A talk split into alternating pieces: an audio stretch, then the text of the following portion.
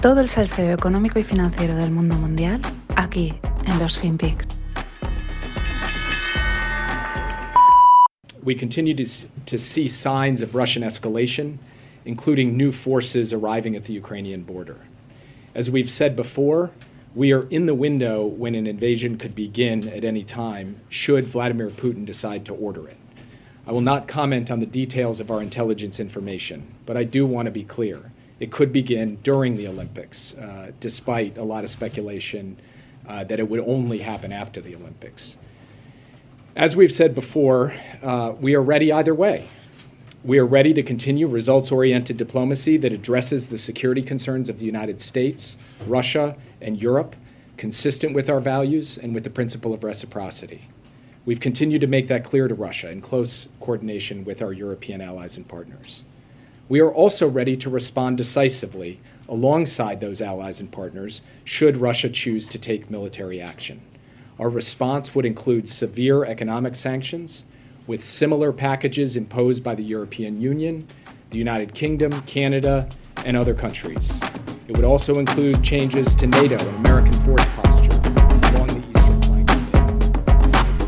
Hola no financieros, aquí tenéis a Sullivan, que es un nombre pues que encaja perfectamente con el puesto que tiene esta persona, analista de seguridad de los Estados Unidos. Encaja porque es el típico nombre también de, de analista de seguridad que sale en las películas, ¿no? El detective, el agente Sullivan.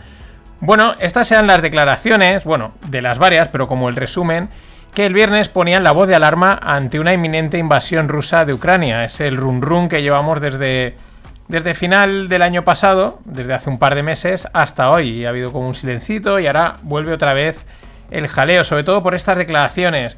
Eh, que daban a entender que la invasión era inminente, que podían hacerlo durante los Juegos Olímpicos de Pekín, pero que ya, ellos iban a seguir con el diálogo, mmm, con, con los valores de Europa, de Estados Unidos, etc.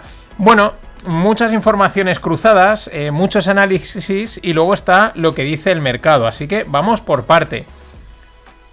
Primero, interesante cómo el analista Sullivan eh, conecta la invasión rusa con los Juegos Olímpicos de invierno en Pekín. Pues podría ser, ¿no? También se comenta que a China le interesa tener a los americanos distraídos en, en, Ucrania, como si Estados Unidos fuese un ejército pequeño, y así mientras ellos preparan Taiwán y que podrían ir los dos conflictos en paralelo. Pero bueno, esto son especulaciones. Eh, Mike Green decía que lo de Taiwán no lo veía muy claro.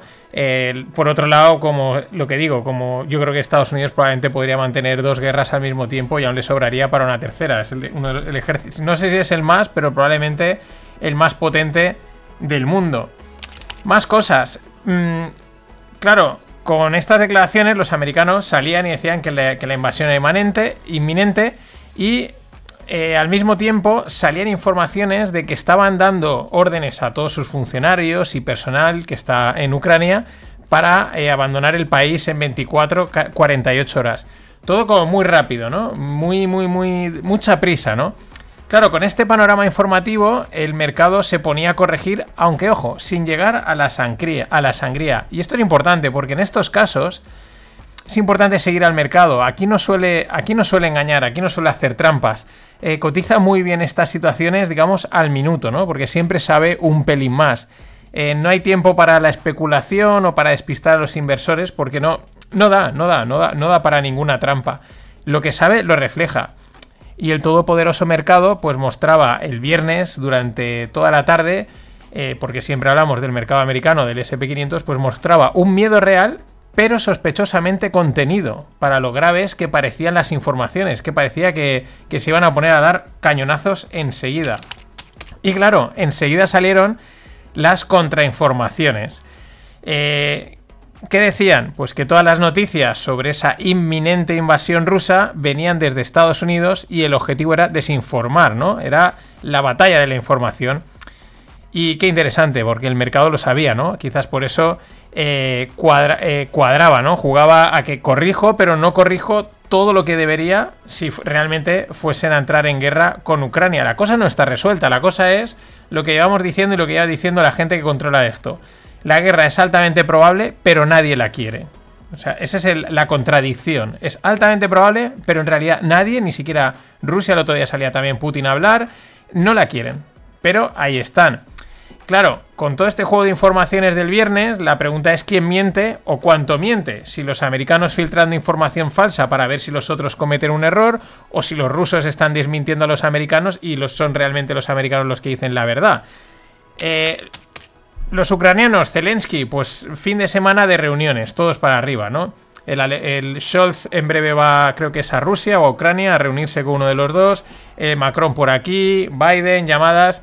A Pedro, a Pedro no le llaman. Eh, Zelensky, el ucraniano, pues que ellos quieren seguir con la diplomacia, buscan la paz, etcétera. Mm, mientras, pues imágenes, siguen llegando imágenes del ejército ruso desplegándose que no paran de llegar, o sea, de no, los convoys, los helicópteros, y aparte llama la atención porque tampoco parece que hagan mucho esfuerzo en ocultarse. Es verdad que tal despliegue es difícil de ocultar, ¿no? Pero se veían unos vídeos de gente haciéndose fotos con los tanques y tal, como, mira, pues, mm, no sé, mm, como... Como que no parece tan serio como a lo mejor realmente es. Ese es el juego, ¿no? Lo cual también podría llevarnos a pensar que todo es una maniobra de pura presión. Que ellos han movido todos los tanques, toda la maquinaria, para presionar, para que parece que van en serio, pero en realidad no quieren. Que alguien diría, oye, todo ese despliegue para esto, pues hombre, con lo que se juega en Rusia, eh, pues mm, cuadra, ¿no? O sea, yo creo que está apagado. Al mismo tiempo, eh, Ucrania dice que, mm, que ellos quieren seguir intentando entrar en la OTAN. O sea, quieres la paz, pero al mismo tiempo el problema es que tú quieres entrar en la OTAN y dicen, sí, pero nosotros vamos a seguir queriendo entrar en la OTAN. Y entonces Rusia dirá, no, si ellos entran en la OTAN, nosotros vamos a la guerra. En fin, esto es un juego mm, pues de dimes y diretes, de tira y afloja, que no para. Pero es que para colmo, con todo este jaleo informativo, eh, llega Rusia y levanta restricciones de transporte en el mar de Azov, que es un mar que está ahí pegado al mar negro, ¿no? Mm, sí, al mar negro. Eh, bueno, sí, el mar que está ahí, que ahora me estoy confundiendo de mares. Pero bueno, el que está ahí en medio. El tema es que a un lado del mar de Azov está Ucrania y al otro lado está Rusia. Y ahora coges y en teoría estás en guerra y levantas restricciones para que el transporte se mueva por ahí. A punto de una guerra, esto tampoco cuadra demasiado. Pero repito, todo esto el mercado, el SP500, lo cotizó perfectamente el viernes. corrigió, corrigió, pero luego salvó el límite algo de miedo, pero sin, pero sin pasarse. Ahí es donde hay que estar atento. Y con este flujo de dimes y diretes, pues me acordé que desde hace unos años sigo en Instagram a una DJ ucraniana llamada Nastia. Eh, bueno, antes pinchaba más house y me volaba más, ahora se ha movido más al tema techno, drum and bass, pero dije, oye, a ver esta chica que dice, y es que además resulta que ella está casada con un diputado ucraniano de nueva generación, de estos que van a cambiar el sistema, ¿no? Eh, nueva sangre, etcétera. Pero me llamaba la atención que publica stories constantemente y no mencionaba nada de, la historia esta de Ucrania y Rusia. Y justo este fin de publicó un par de stories hablando de esto. Y decía que llevan ocho años en guerra con Rusia y que no van a ceder a las pretensiones de Putin y que les cansa ser ahora el foco mediático tras todo este tiempo, ¿no? Es como nos están dando por saco aquí Putin durante ocho años y ahora eh, todo Occidente eh, está mareando, publicando y estamos hasta los huevos de todo, ¿no? Ya digo, es una opinión, una postura puntual, pero me parece que puede que sea bastante representativa de pues del sentir general. Esta chica vive en Kiev. Y bueno, cambiamos de tema. Peloton, ¿no? Una de las empresas tecnológicas que ha acaparado titulares durante la sangría bursátil. Eh, la sangría que sigue disimuladamente, pero ha sido una de las que las dos últimas semanas pues más ha llamado la atención, porque más se especulaba con ella, las bicis con iPad, que se le ha, quedado ya ese, ese San Benito. La, eh, la, consecuencia de la sangría y de la situación de la empresa es que el CEO John Foley eh, pues fue fulminado en parte por la presión del fondo activista Blackwell Capital, y lo mejor es que las slides, eh, la presentación de análisis de la compañía, las han publicado, las tenéis en un link en la newsletter. Bueno, es un duro documento que sobre todo pone en la diana al ex CEO John Foley y al ex CFO, eh, que les apunta que han hecho una gestión penosa en general. No se salva ninguna rama de la empresa, que si el mal pricing, eh, la capacidad de producción, bueno, les pegan palos por todos los lados. Sin embargo, ese fondo considera que Peloton, la bici con iPad, es un gran negocio y tiene potencial por el ecosistema que han creado. Recordad que aparte de vender la, bici, pues funcionan por suscripción y por la comunidad que tiene detrás, ¿no? Pero es que además hay instructores que ya son estrellas y ganan hasta 500 mil dólares al año. Esto salía en Bloomberg este fin de semana. Bueno, el tema es que a Blackwell le parece tan buen negocio Peloton que en estas slides proponía una lista de candidatos para adquirir Peloton. Lo que cuando tú tienes un buen negocio, lo que haces es buscar vendedores. Esto es de libro. Fijaros los vendedores, los perdón, vendedores compradores. Fijaros los potenciales compradores: Disney, Viacom, Comcast, Apple, Amazon, Google, Adidas, Nike, Netflix, Spotify, entre otras. Vamos, eh, que han cogido todas las grandes empresas que podían pasar por ahí de lado por Peloton, un poquito de telecomunicaciones, entretenimiento, suscripciones y han dicho, sí, sí, estos son potenciales compradores. Sin embargo, el nuevo CEO, eh, Barry, Barry McCarthy, pues ha descartado la posible venta. A mí todo este juego me huele a pues un movimiento de departamentos de, de comunicación para intentar remontar el vuelo, ¿no? Eh, parece que estamos cambiando cosas. Ya puestos a filtrar, también han filtrado el mail que el nuevo CEO, Barry McCarthy, ha enviado a los empleados. En el mail menciona a los instructores estrella. Aparecen más veces la palabra Netflix y Spotify que Peloton. Esto es llamativo. Pero es que tampoco falta un buen decálogo motivacional. Muy, vamos, lo podría coger los de pantomima full y clavarlo. Que si get real, put first things first, Talent density is foundational. Your comfort zone is your own worst enemy. Vamos, eh, esto sigue oliendo a humo, ¿no? A que han hecho como una lavada de cara. Esto tiene potencial. Vamos a seguir aprovechando que la marca tiene nombre. Cambio de CEO, buenos mensajitos y a ver si la conseguimos colocar. Y bueno, este fin de ha sido la 56 Super Bowl. Ojo a los precios de las bebidas, flipante. Cerveza craft 19 dólares, la, cerveza normal 17 dólares, un vino también 17 dólares y una Pepsi 7 y una botella de agua 5. La botella de agua me parece baratísima. El agua siempre es barata, pero comparado con lo otro, 5 dólares una botella de agua me parece, vamos, eh, que las estaban regalando. Lo que también han subido, y esto es llamativo, han sido los precios de los anuncios. Ya sabéis que la Super Bowl es el evento de los anuncios, casi ya más famoso que el propio deporte, ¿no? Saber cuánto van a pagar, quién se va a anunciar, da igual lo que haga la pelota.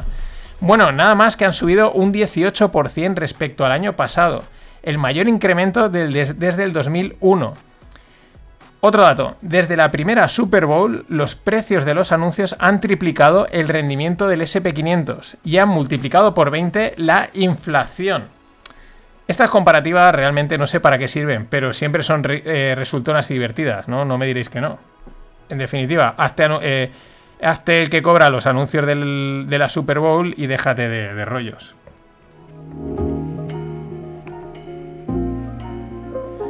Y bueno, tenéis disponible el Rogle 25 en el canal Rogle con el gran Javier Arres, criptoarte y NFTs, que mola un montón. Vamos con el mundo tequi, al vuelo.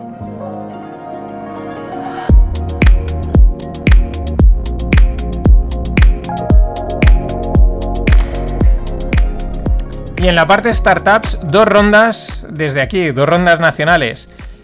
Clicalia, eh, empresa del sector inmobiliario tecnológico, eh, cerró la semana pasada una ronda de 75 millones de euros y apuntando, enfilando, no llega, pero está enfilando el camino para acabar siendo un unicornio. Eh, lidera la ronda el Vision Fund 2 de SoftBank, que últimamente está también en entredicho de Masayoshi Son. Y bueno, pues la diferencia es que ellos te proponen que si vas a vender tu casa con ellos, recibes una oferta en 24 horas y aseguran que eh, en 7 días te compran el piso. A esto le llaman, mm, es un nuevo modelo que le llaman los e-buyers, ¿no? Como que se aseguran que tú te, quieren comprar el piso y luego ellos ya con él se las apañan como sea. Y la segunda ronda es para Rosita Longevity, desde aquí de, Valencia, que cierra una ronda de 2,4 millones para lanzarse a Estados Unidos.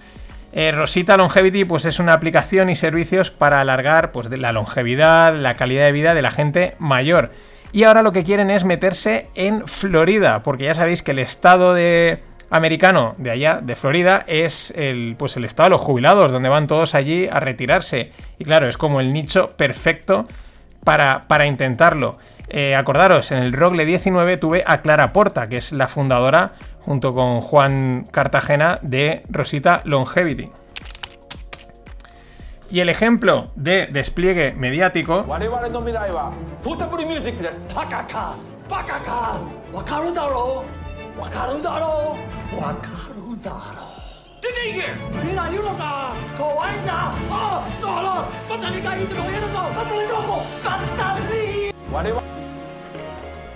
este es el ejemplo de despliegue mediático y publicitario que ha habido en la Super Bowl del parte del sector cripto. Concretamente es el anuncio de FTX, el Super Exchange de Sam Backman Fried, y eh, lo patrocina Larry David, ahí sale hablando en japonés. Es un anuncio en el que la verdad es que el anuncio está bastante chulo porque Larry David aparece en diferentes épocas de la historia renegando de cada nuevo avance que se presentaba, diciendo que no va a funcionar, ¿no? Esto no va a funcionar aparecen con la rueda, con el váter, el café, el Wallman, como es en este caso, y alguna otra escena más.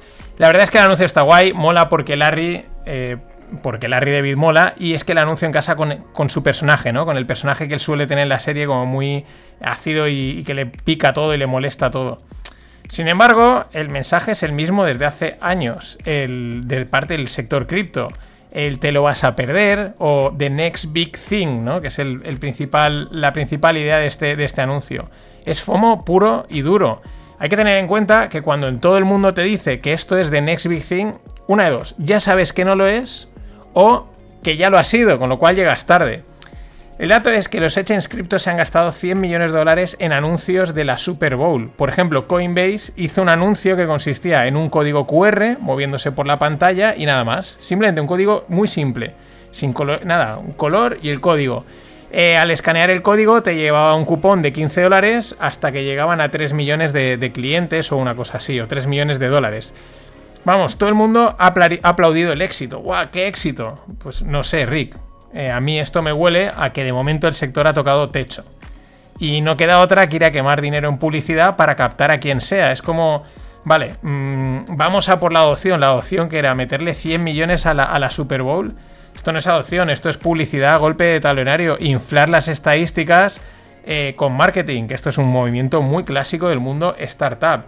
Eh, como decía una, cuenta de humor de Twitter, pero este humor que a veces van al dan en el clavo, dice, los, los se han gastado 100 millones de dólares en la Super Bowl. ¿Para qué? Dice, para que Bitcoin solo suba un 0,15% hoy. Pues el anuncio está guay, pero yo creo que es un síntoma de techo del sector. No es que no le quede, pero calma chicos, que ya llegará.